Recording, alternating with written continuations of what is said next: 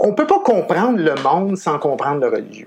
Ça fait pas si longtemps que Joe Biden a été élu nouveau président des États-Unis. Et pourtant, c'est comme si le spectre de son prédécesseur planait encore au-dessus de nos têtes. Chers auditeurs, je sais pas si ça vous fait la même chose qu'à moi, mais moi, ça me fait un peu bizarre qu'on ne parle plus, ou en tout cas plus autant, de Donald Trump. parce que avant, il n'y avait pas un jour sans que la presse écrite ou les réseaux sociaux ne relayent tel commentaire misogyne ou raciste ou absurde qu'il aurait euh, dit ou fait pendant euh, l'ensemble de son mandat. Et il y a une chose qui a fait beaucoup parler de Donald Trump pendant ces quatre années de mandat, mais surtout en période électorale, et c'est quelque chose qui date d'avant Donald Trump, c'est le soutien des électeurs conservateurs, et particulièrement ceux qu'on appelle les chrétiens évangéliques aux États-Unis. Ça fait beaucoup parler, ça fait parler beaucoup dans les médias francophones. Moi, j'en ai beaucoup entendu parler ben, aux dernières élections en 2020, et ça fait beaucoup parler parce que déjà, c'est assez bizarre, faut dire ce qui est pour des francophones, de voir cette sorte d'alliance entre religion et politique dans une démocratie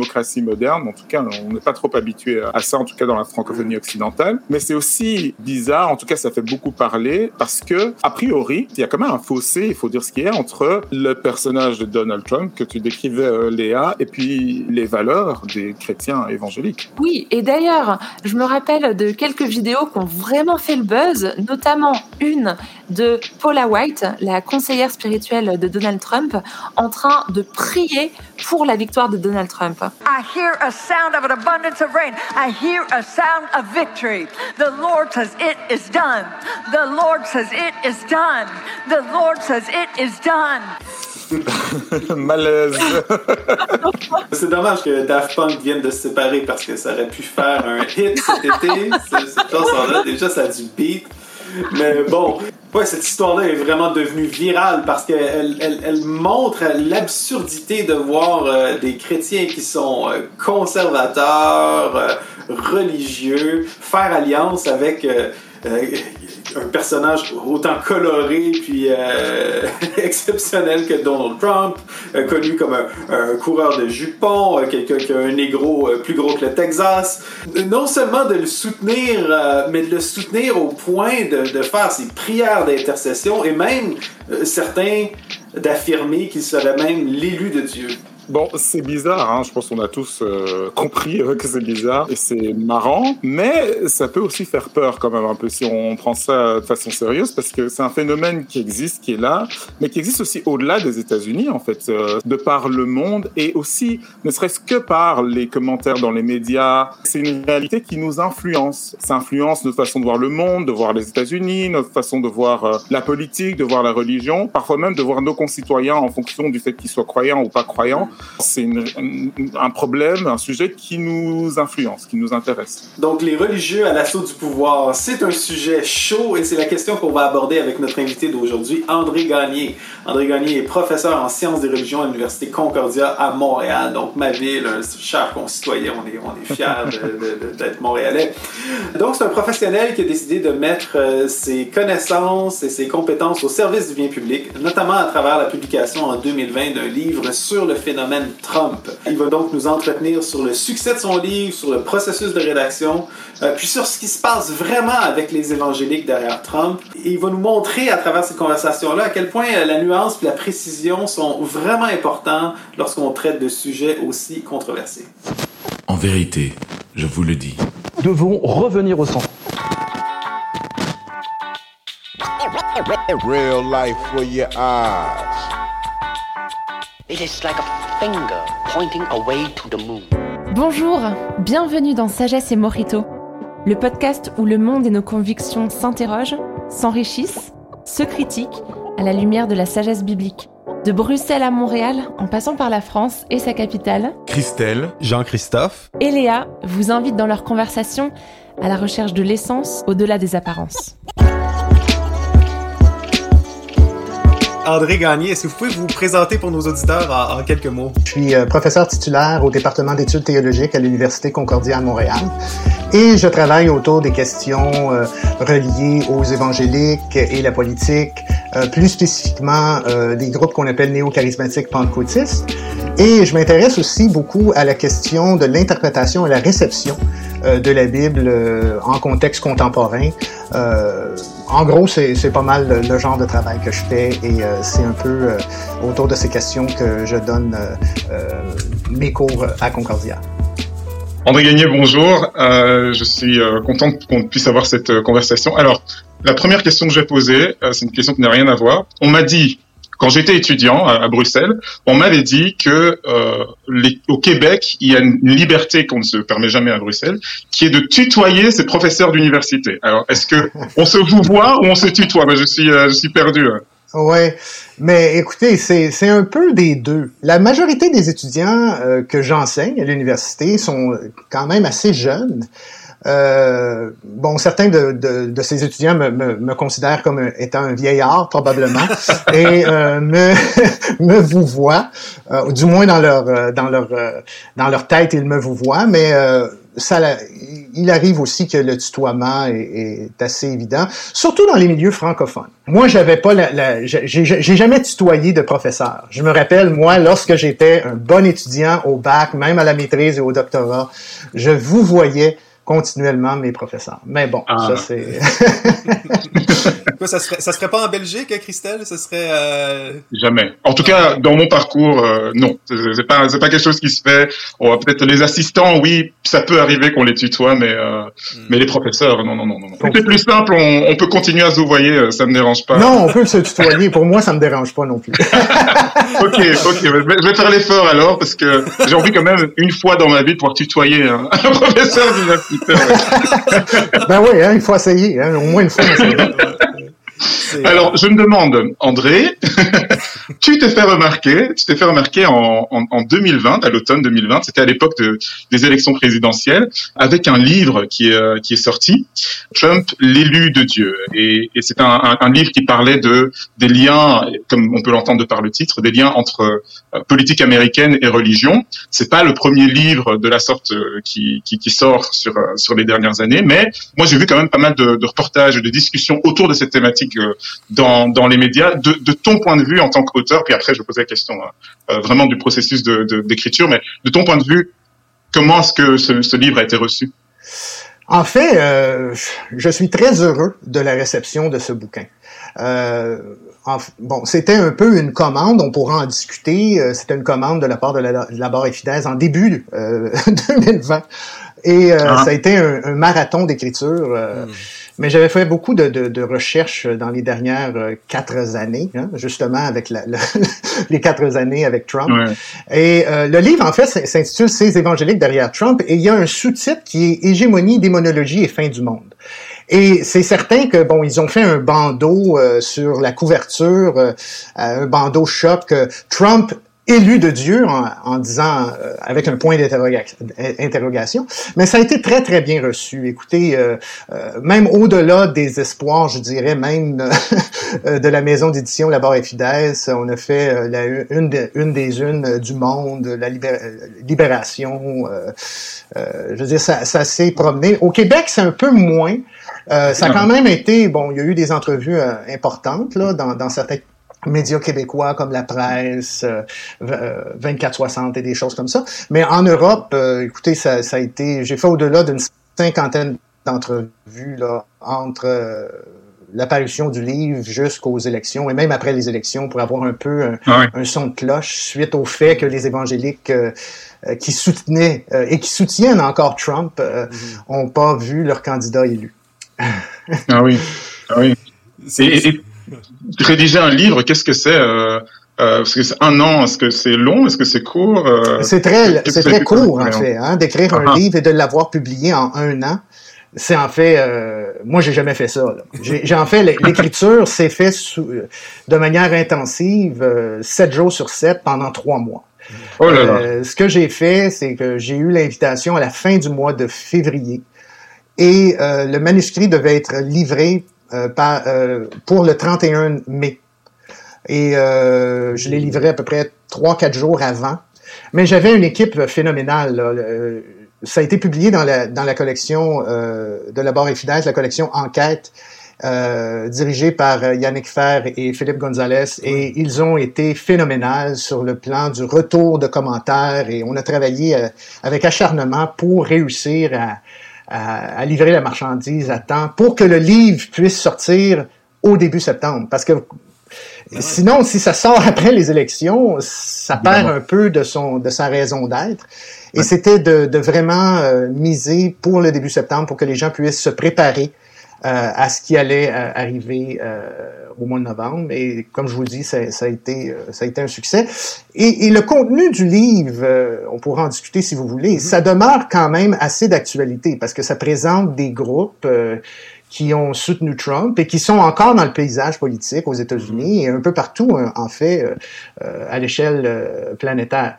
ça demeure quand même quelque chose sur lequel, à laquelle les gens vont pouvoir se référer à l'avenir, je crois. Mm-hmm. Oui, certainement. Il y, a, quelque chose, je dois dire, d'un peu d'un peu sadique qui, euh, qui doit sûrement réjouir les, les, étudiants qui entendent parler d'un prof qui, euh, qui est écrasé par un échéancier serré, puis euh, c'est presque une fin de session qui a duré trois mois pour vous. Ouais.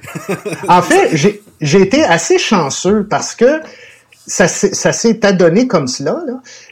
Durant la session d'hiver, j'avais une, une décharge d'enseignement. Ah. C'est que j'avais réussi à enseigner un cours l'été euh, l'été 2019 euh, et ça me déchargeait sur le plan de l'enseignement. Ça veut dire ça, c'est tombé à pile. Euh, bon, j'avais d'autres responsabilités, d'autres tâches administratives à l'université. On doit quand même continuer à, à, faire partie des comités et ainsi de suite. Là, on, a, on a toujours du travail, mais j'enseignais pas. J'avais juste les étudiants que je supervise en maîtrise et en doctorat à continuer à suivre. Là. Mm-hmm. Mais ça m'a, ça a été, ça a été euh, vraiment euh, un bon, le timing était parfait là, ah. pour, euh, pour écrire ce bouquin. Mais c'est vrai, si ça aurait été dans une session d'enseignement avec deux cours, euh, ça, ça aurait été euh, extrêmement difficile et pénible.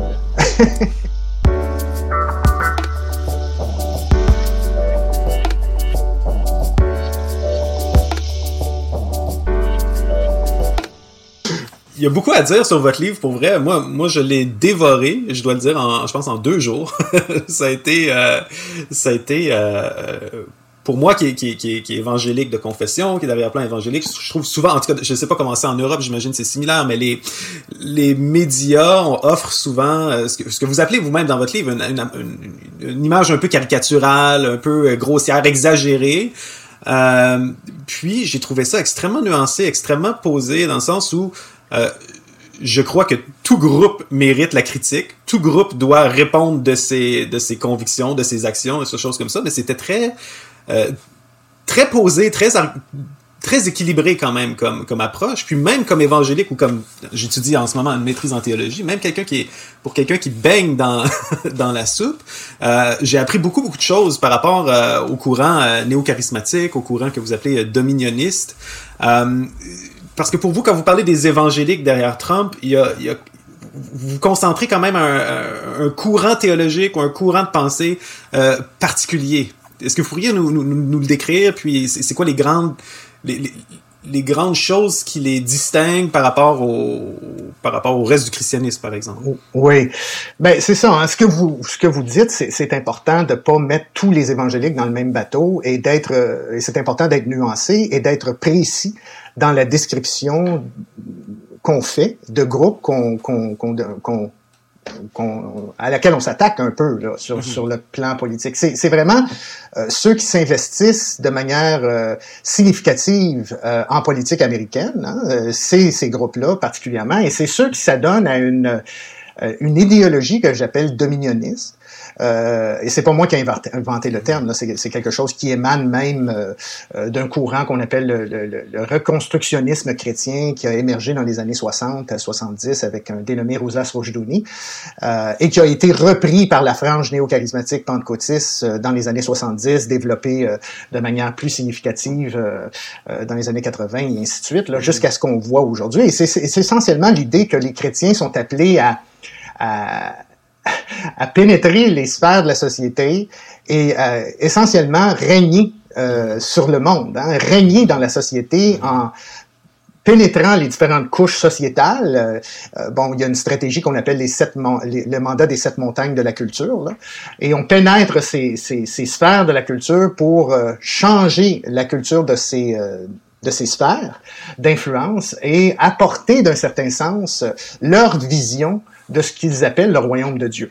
Bon, euh, le royaume de Dieu, on peut, on peut, comprendre ça de différentes manières, là. Mm-hmm. mais essentiellement, la visée est beaucoup plus politique que qu'est-ce qu'on entend souvent du côté des évangéliques traditionnels, euh, où il s'agit du règne de Dieu dans la vie des, des croyants de tous les jours, et on s'attend à, à, un horizon eschatologique éventuellement de l'établissement du royaume de Dieu par Jésus-Christ à la fin des temps. Là. Bon, mm-hmm. ok, mais là ici, on, on, on, est dans une dimension beaucoup plus, euh, euh je dirais même euh, post-millénariste, euh, une, une, espèce d'eschatologie qu'on appelle une eschatologie victorieuse, mm-hmm. où euh, l'Église est appelée euh, à, à, conquérir justement.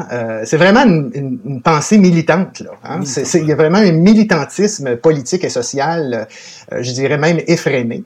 Et c'est ça que je veux essayer de distinguer. Et, plus particulièrement, ce que j'ai tenté de faire dans le livre, c'est de focaliser sur les néo-charismatiques pentecôtistes parce qu'ils ont joué un rôle significatif dans les quatre dernières années.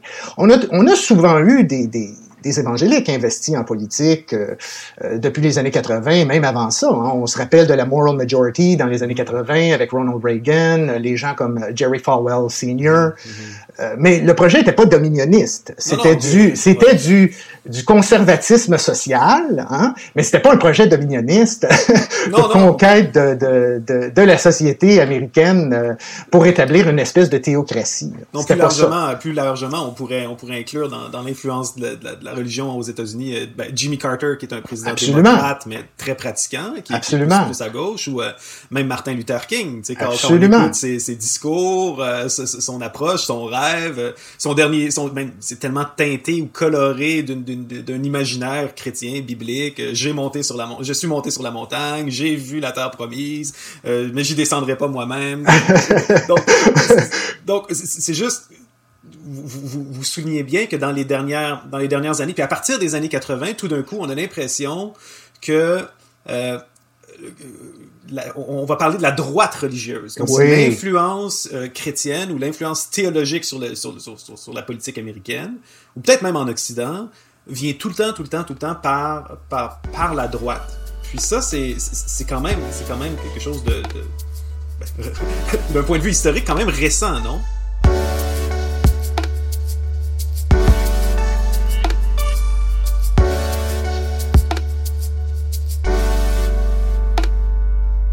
Juste, euh, je, me demande, euh, j'entends la description qui est faite, mais est-ce qu'on parle d'un mouvement religieux ou d'un groupe politique?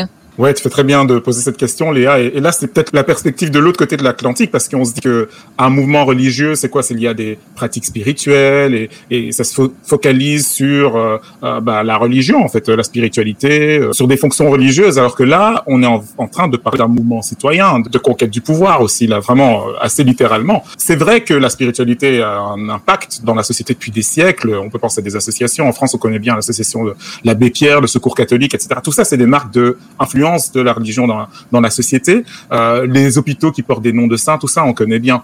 Euh, mais est-ce qu'il faudrait pas faire la distinction entre religion et politique? C'est la question que j'ai posée à André Gagné. On l'écoute tout de suite. Ben, c'est une excellente question. En fait, c'est qu'aux États-Unis, vous savez, bon, il y, a ces deux partis. Hein, on est démocrate et, et, républicain. Et depuis un certain temps, ben, le Parti républicain a été coopté par la droite. Hein? Et, la droite chrétienne, comme on dit, hein, ou la droite religieuse. Et c'est, on, l'identifie plus particulièrement avec le Parti républicain en ce moment. Euh, bon, euh, et comme et comme Jean-Christophe le dit, oui, je veux dire, il y, a des chrétiens progressistes, il y a des chrétiens évangéliques, il y a des catholiques qui se sont investis en politique aux États-Unis, mais qui ont toujours été capables de négocier le fait qu'ils vivaient dans une société pluraliste. Mhm. Voyez-vous, c'est qu'on vit dans une société pluraliste, qu'on n'est pas euh, finalement que, que, que l'Amérique, ce n'est pas le christianisme seulement, mais ça, ça englobe euh, d'autres religions, des gens qui ont des religions hein, différentes et des gens qui n'ont pas non plus d'appartenance religieuse. Et il faut vivre avec ça. Ouais. Tandis qu'avec la droite chrétienne, euh, et, et, de la manière qu'elle s'est constituée, surtout dans les derniers euh, quatre ans, en davantage, parce qu'on l'a vu présente plus que jamais, de par le fait même de la présence effrénée de Trump sur les médias sociaux, et on entendait, je veux dire, il n'y a pas une journée où on n'entend pas parler de Trump, et ça fait même drôle aujourd'hui qu'on n'entend pas parler, ou on entend peu parler, euh, mais, mais euh, ce, qui, ce, qui, arrive, c'est que cette, cette, cette manifestation de cette droite chrétienne plus récente, elle a peu de tolérance pour justement ce pluralisme, Mhm. hein, euh, des valeurs et euh, euh, des idées, euh, qu'elles soient religieuses ou non. Ouais. C'est ça, c'est ça, c'est ça la question. Mais est-ce qu'il faudrait pas se méfier en fait des politiciens qui ont cet héritage judéo-chrétien? Ouais, c'est vrai qu'en Europe, on a euh, des tas de partis politiques euh, dans plein de pays qui se revendiquent d'un héritage judéo-chrétien ou qui revendiquent cet héritage dans leur programme politique, Euh, soit de façon très explicite. euh, ces dernières années, beaucoup, on a beaucoup entendu parler de ça dans, dans des pays comme l'Autriche, la Hongrie, la Pologne, la Roumanie et, et j'en passe, ou alors de façon euh, plus douce, on va dire. Euh, dans les partis dits chrétiens démocrates, et il y en a plein dans plein de pays euh, d'Europe occidentale, c'est une longue tradition euh, politique. Donc ça peut faire peur d'entendre parler des mouvements dans la population américaine qui prennent très au sérieux les valeurs judéo-chrétiennes. Puis se demander, est-ce que c'est vraiment à ça que c'est supposé aboutir, euh, de prendre au sérieux les valeurs judéo-chrétiennes? Ben oui, c'est ça la question. Est-ce que est-ce qu'on a là un exemple de la face la plus aboutie des valeurs judéo-chrétiennes dans la société? C'est la question que j'ai posée à André Gagné parce que si c'est le cas, il faudrait peut-être euh, s'en méfier ailleurs dans le monde. On l'écoute. Comme je vous disais, quand vous parlez de Roumanie, Pologne et ces autres endroits, l'Autriche, c'est ben, c'est là que ces gens-là voient qu'il y a des hommes forts qui sont prêts à défendre ce qu'ils appellent les valeurs judéo-chrétiennes contre euh, le sécularisme, contre les autres religions, contre l'islam, contre ci, contre ça. Voyez-vous, l'idée c'est pas de, de qu'il y ait un problème qu'il y ait des gens ou des politiciens qui soient chrétiens et qui ont eux-mêmes des valeurs judéo-chrétiennes. C'est pas un problème ça. Le problème c'est si les gens sont pas capables de fonctionner dans un contexte de pluralisme. C'est c'est ça qui est le problème. Et c'est c'est là qu'il faut se méfier. Lorsqu'il y a des politiciens qui ont un discours de droite qui finalement ne fait que privilégier euh, ce que sa, sa vision du monde euh, au détriment euh, des, des, des autres religions, des autres points de vue. Euh, un politicien là, qui soit qui soit chrétien, qui soit musulman, qui soit qui soit athée, est élu au sein d'une d'une société, hein, au sein de au sein d'un pays, il doit être gouverné pour tout le monde. Hein? On doit être gouverné pour tout le monde. On peut pas ne, ne- on peut pas gouverner strictement pour ses propres valeurs ou pour ses propres points de vue. On doit considérer qu'on est dans une société où euh, c'est pas tout le monde qui ont les mêmes euh, les mêmes idéaux. C'est pas tout le monde qui ont la même, les mêmes visions du monde. C'est pas c'est pas les les gens ne partagent pas tous la même foi, mais il faut vivre ensemble. Et un, projet de société, c'est c'est ça aussi. Un projet politique, un projet de société qui, qui fonctionne, c'est un projet qui est capable, c'est c'est quelqu'un, c'est d'avoir quelqu'un en leadership qui dirige un pays et qui est capable de finalement rassembler tous ces gens-là pour le, le bien commun du pays. Et, et il faut se méfier, je crois, des politiciens qui n'ont pas ce genre de vision, euh, qui ont des visions exclusivistes euh, au détriment euh, de, de- des minorités, au détriment de, de- euh, des points de vue qui, qui diffèrent des leurs. Dans, dans, dans le fond, des, des gens qui sont pas capables de- d'aimer leur prochain comme eux-mêmes. C'est assez simple, hein? c'est pas trop tôt, euh, c'est exactement ça. Hein? C'est, hein? ça revient un peu à ça. Mais, mais c'est tellement, c'est ça qui, c'est ça qui est souvent difficile à, à- à comprendre de ces, de ces projets qui sont dominionnistes, qui ont des tendances thé- théocratiques.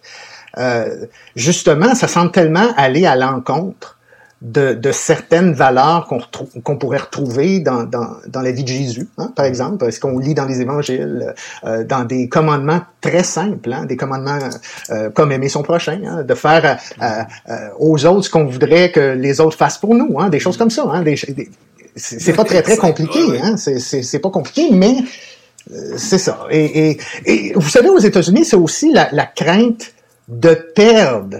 Euh, parce que, y a, y a- y a- je veux dire, on, on a de plus en plus de diversité aux États-Unis. Euh, il y a toute la question raciale qui, rend, qui, qui joue beaucoup aux États-Unis en lien avec la politique et, et- et le religieux. Lorsqu'on regarde euh, la question autour des évangéliques qui auraient soutenu Trump, hein, la, la, la, la proportion d'évangéliques euh, qui l'ont soutenu, la proportion la plus grande, ce sont des évangéliques blancs. Hmm. Hein, ça veut dire que ça, ça joue des fois un peu différemment qu'ailleurs. C'est c'est intéressant parce que je parlais euh, souvent dans des entrevues, je ramenais la question de la raciale, puis on comprend pas ça de la même façon, par exemple, au, euh, En Europe. en Europe. Hein? C'est comme un peu difficile. Mais aux États-Unis, c'est- c'est c'est quelque chose de particulier, la question raciale. C'est là. Et il faut en prendre, euh, il faut en prendre compte lorsqu'on parle du rapport avec le religieux et du rapport avec la politique, parce que vous allez avoir, par exemple, du côté des protestants euh, afro-américains, euh, la majorité vont voter démocrate. Hein? Ils vont voter en grande partie démocrate. Euh, bon, ça va être plus nuancé du côté hispanophone par exemple. Ça, ça, va être un peu plus nuancé. Vous allez avoir des démocrates, mais vous allez avoir aussi un, un grand soutien sur le plan euh, républicain, et souvent c'est en lien avec les questions, euh, euh, les questions euh, d'immigration. Mais, mais c'est ça qu'il faut prendre en compte. C'est complexe. Euh, et c'est pour ça que j'essaie de dire dans le livre, hein, et vous avez bien souligné, souligné ça, Jean-Christophe, c'est, et les médias le font pas. je veux dire, les, les médias ont tendance à dire les évangéliques. Hein, les. Euh, les évangélistes. Ouais, c'est ça. Les, les évangélistes. Et il faut continuellement leur rappeler que c'est les évangéliques. Mais, mais euh, à, à, à, brosser un tableau euh, à grands traits, euh, puis moi, j'ai rencontré ça souvent là, dans les médias. J'ai vu ça même aux États-Unis. Euh, mm. Aux États-Unis, parler de gens comme Paula White Kane, qui est la conseillère spirituelle de Trump. Victory, victory, victory, victory, victory, victory. Dire qu'elle avait dit telle chose, puis finalement, lorsqu'on creuse un peu plus loin, c'est pas ça qu'elle avait dit. Mm.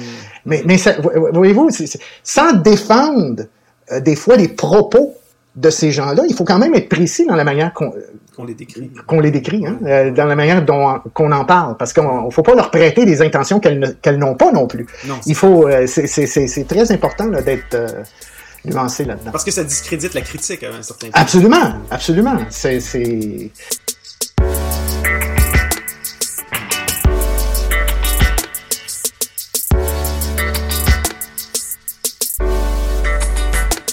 Non, il faut être précis et, et j'essaie de faire ça, j'essaie d'en faire un devoir et euh, j'essaie d'encourager mes collègues également qui travaillent autour de ces questions-là de le faire et la plupart, ils, sont, ils sont très conscients de cela.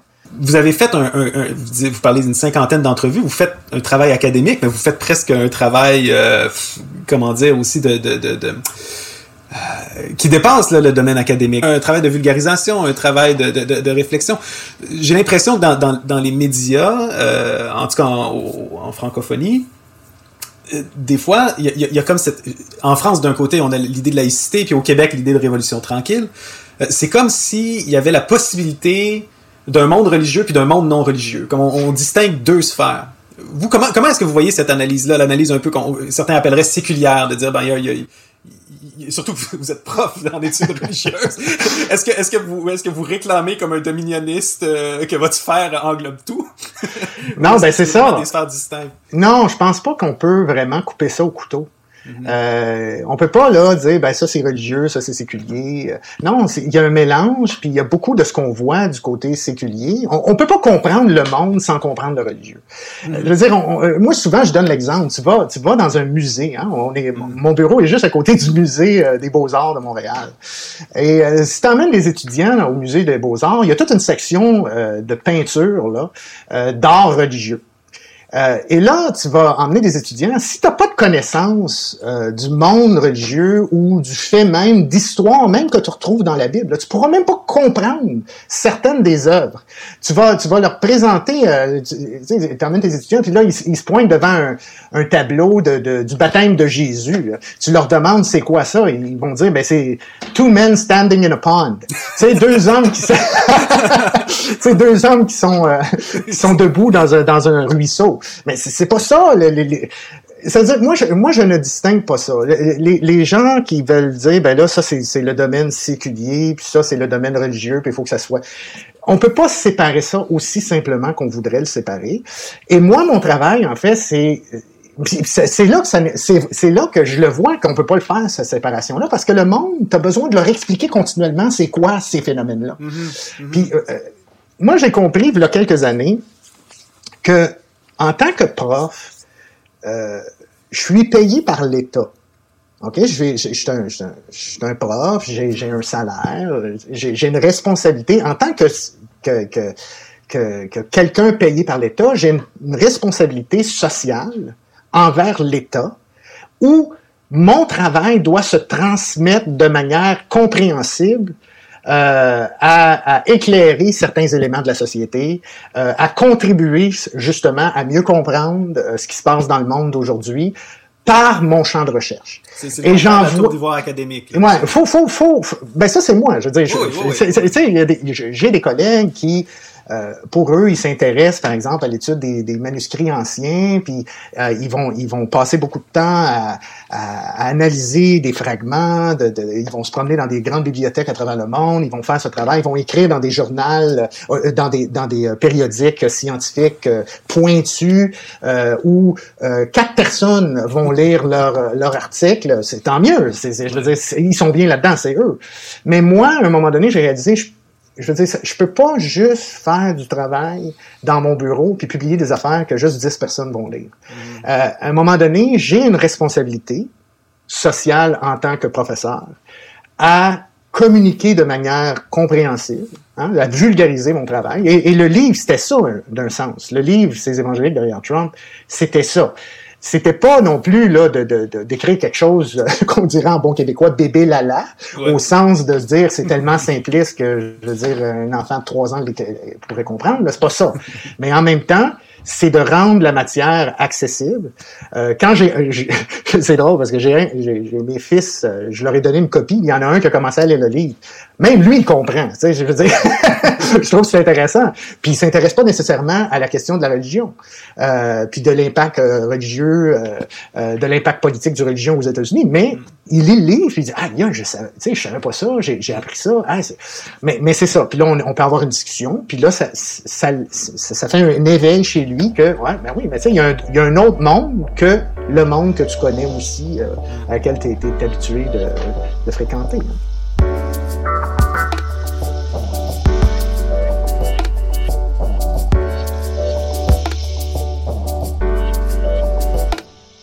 Maintenant, si on pense, euh, peut-être on va terminer là-dessus ou s'approcher là-dessus, on pense à l'avenir, l'avenir après Trump. Bon, ok, il laisse déjà planer euh, la possibilité de se représenter en, en, 2024, ce qu'il pourrait faire.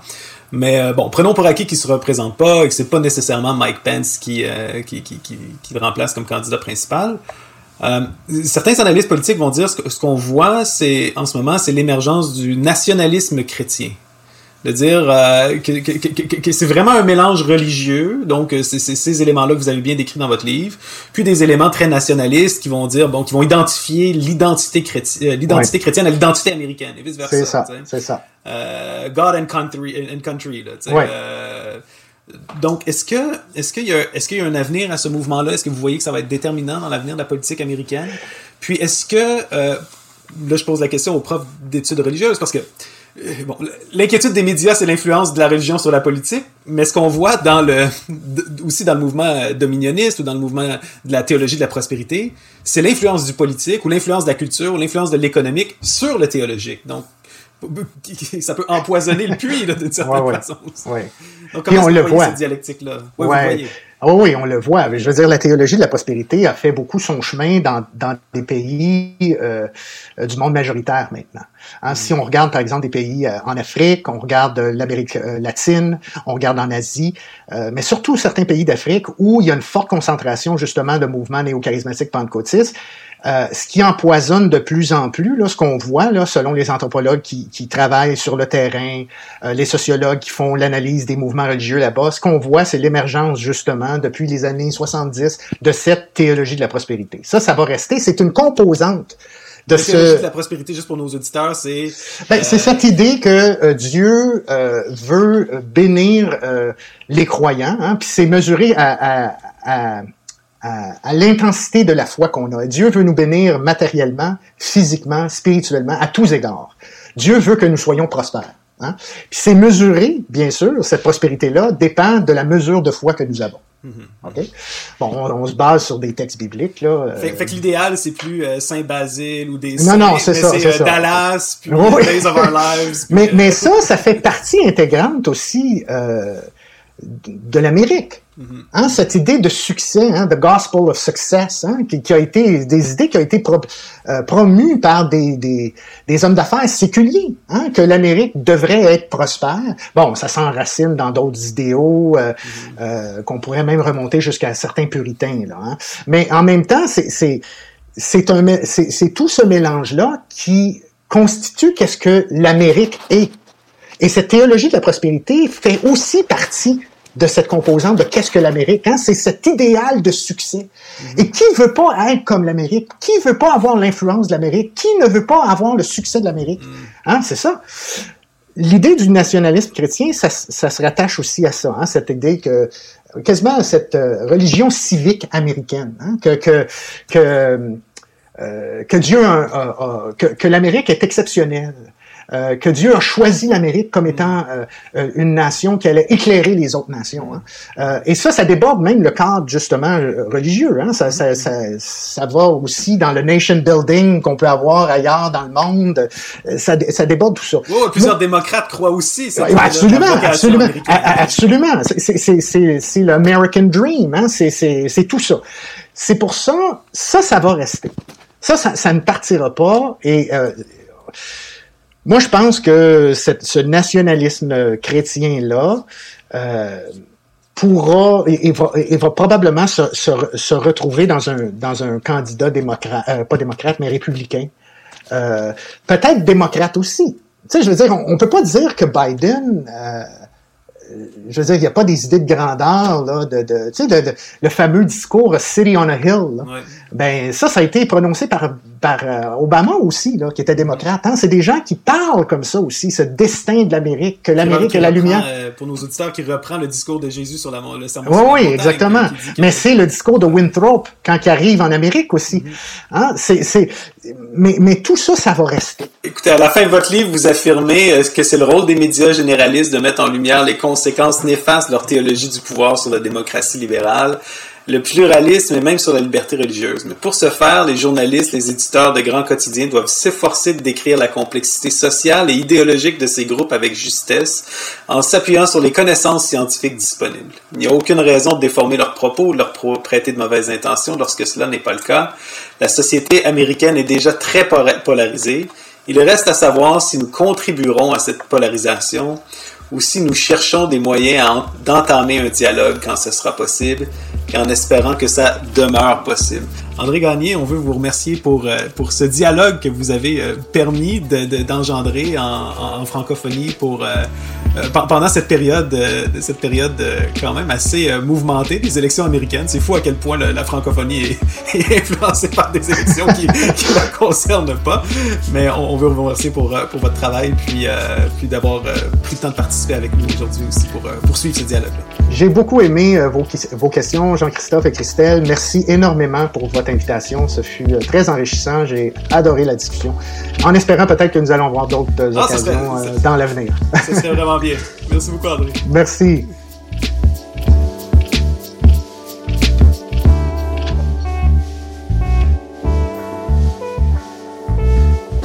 Sagesse et Morito est un podcast Imago Dei. S'il vous a plu, laissez-nous vos commentaires, partagez et parlez-en autour de vous. Pour continuer la réflexion, échanger, débattre et découvrir plus de ressources, rendez-vous sur imagodei.fr.